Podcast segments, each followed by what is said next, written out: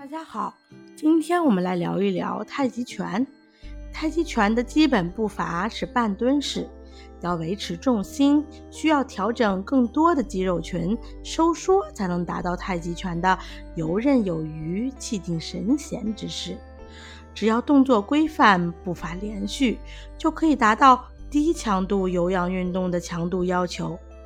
而且，一套拳打完需要三十到六十分钟，符合糖尿病运动治疗的要求，比较适合中老年人。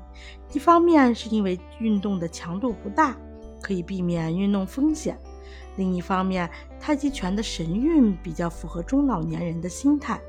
当然，如果年轻人能够打好太极拳，也可以达到消除心浮气躁、增加修养的功效。